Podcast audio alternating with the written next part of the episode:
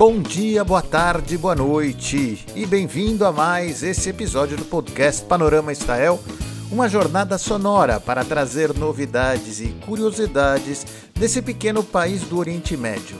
Eu sou o Gerson Lerner e vou contar um pouco do que acontece por aqui, especialmente para você. E depois de uma merecida pausa para Pessah, eu volto com mais um episódio para contar como está a situação em Israel, com suas boas e não tão boas novidades. Durante a celebração de Pessah, em uma das canções, o mais novo da casa pergunta: Manistana Alayla Zé. O que é diferente nessa noite? E eu aproveito para perguntar o que esse Pessah de 2021 foi diferente dos outros em Israel.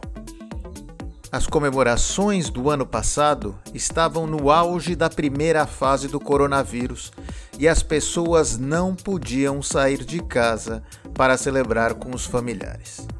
Isso marcou profundamente a sociedade, mostrando como a pandemia iria afetar a vida de todos.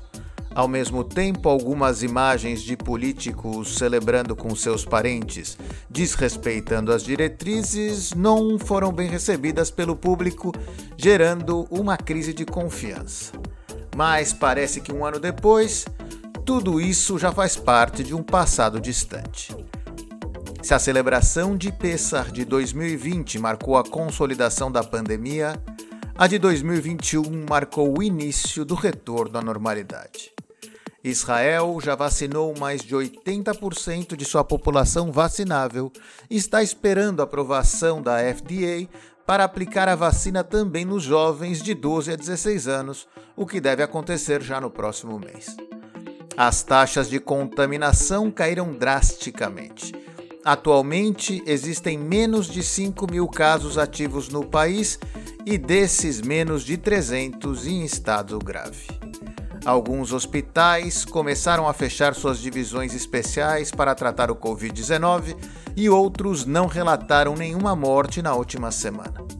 Com todo esse cenário de otimismo, a celebração da festa que marca a libertação do povo judeu do Egito foi comemorada com a família e amigos em um clima de retorno a uma nova normalidade e chegou a hora de um panorama geral com mais destaques de Israel e região. E o que ainda não tem previsão de retorno à normalidade são as viagens internacionais. A situação no resto do mundo ainda não está controlada e Israel quer evitar o risco da entrada de mutações do vírus que podem vir do exterior e por isso as viagens ainda estão com restrições.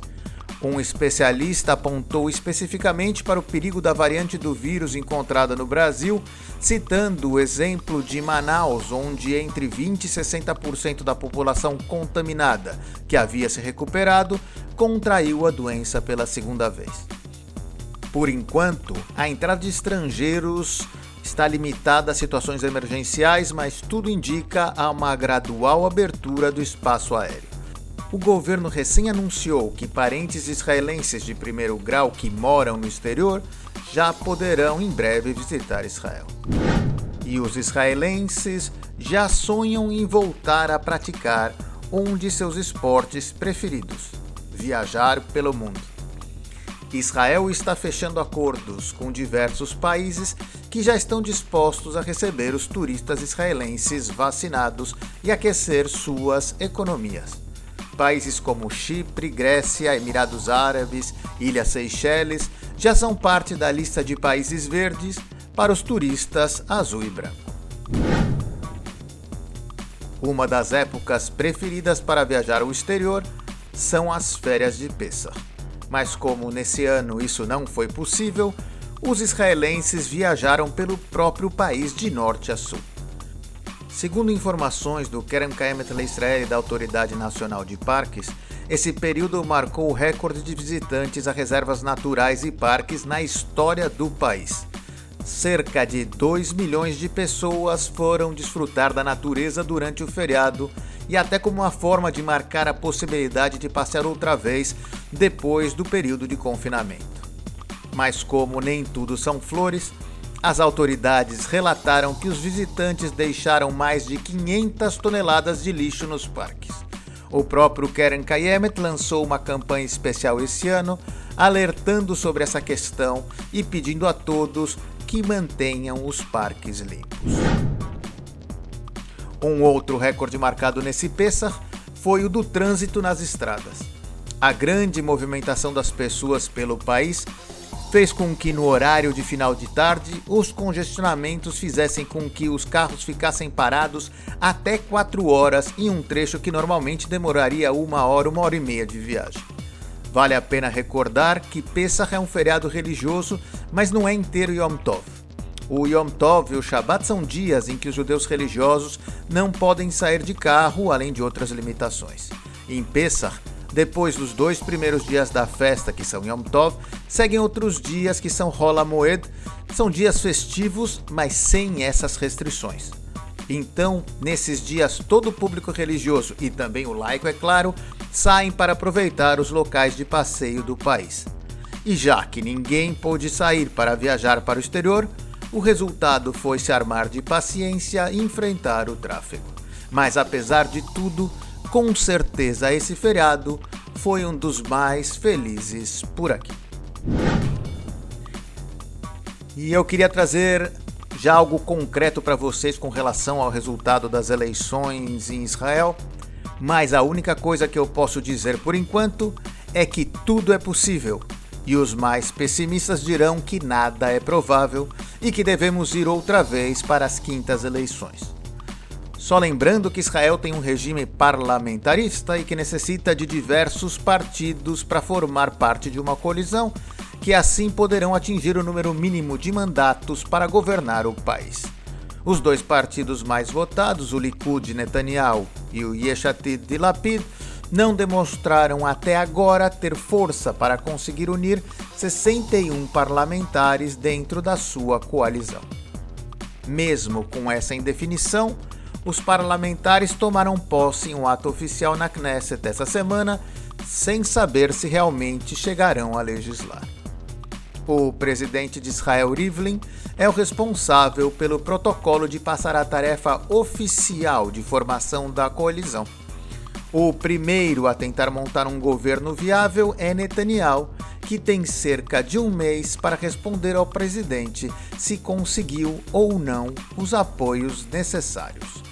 Agora é esperar para ver os próximos capítulos. Para quem mora e para quem está em Israel, esse período entre Pesach e o dia da independência de Israel é uma montanha russa de emoções. Tudo começa com Pesach celebrando a saída do Egito e as festas em família, seguido na semana seguinte pelo Yom HaShoah Ve'Agvurah, o dia em lembrança do Holocausto, e na outra semana as celebrações de Yom HaZikaron, o dia em memória dos soldados caídos, e no dia seguinte a alegria de Yom HaTzmaut, o dia da independência de Israel. No entardecer dessa quarta-feira, 7 de abril, começou o Yom HaShoah, o dia em memória de todos que pereceram durante o Holocausto da Segunda Guerra Mundial. Cada vez é mais rara a possibilidade de ouvir as experiências da boca de sobreviventes do Holocausto que vão falecendo com o passar dos anos. Dados oficiais relatam que esse ano morreram cerca de 14 mil sobreviventes em Israel, 900 deles por culpa do Covid-19. Em Israel e ao redor do mundo, aconteceram diversos atos de lembrança e conscientização dessa que foi uma das maiores tragédias da humanidade no último século. Eu tive a oportunidade de liderar esse ano um evento virtual de Alma Shoah em português a pedido da Prefeitura de Tel Aviv, e nesse ano, um ato de lembrança do Holocausto foi celebrado pela primeira vez em um país árabe, reunindo um grupo de muçulmanos, judeus e cristãos que escutaram as histórias de sobreviventes do Holocausto em Dubai, nos Emirados Árabes Unidos.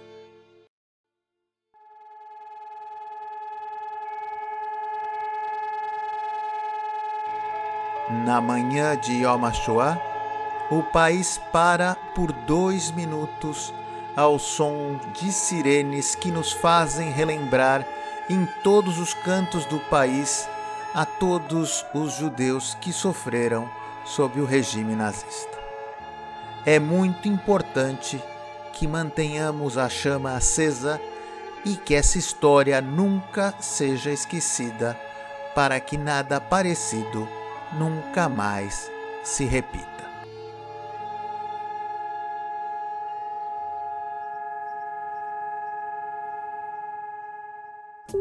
O Panorama Israel é esse jeito diferente de se aproximar do que acontece em Israel, com novidades e curiosidades até você em português. Clique no link que aparece na descrição do episódio e participe do nosso grupo de WhatsApp para receber os episódios no seu celular.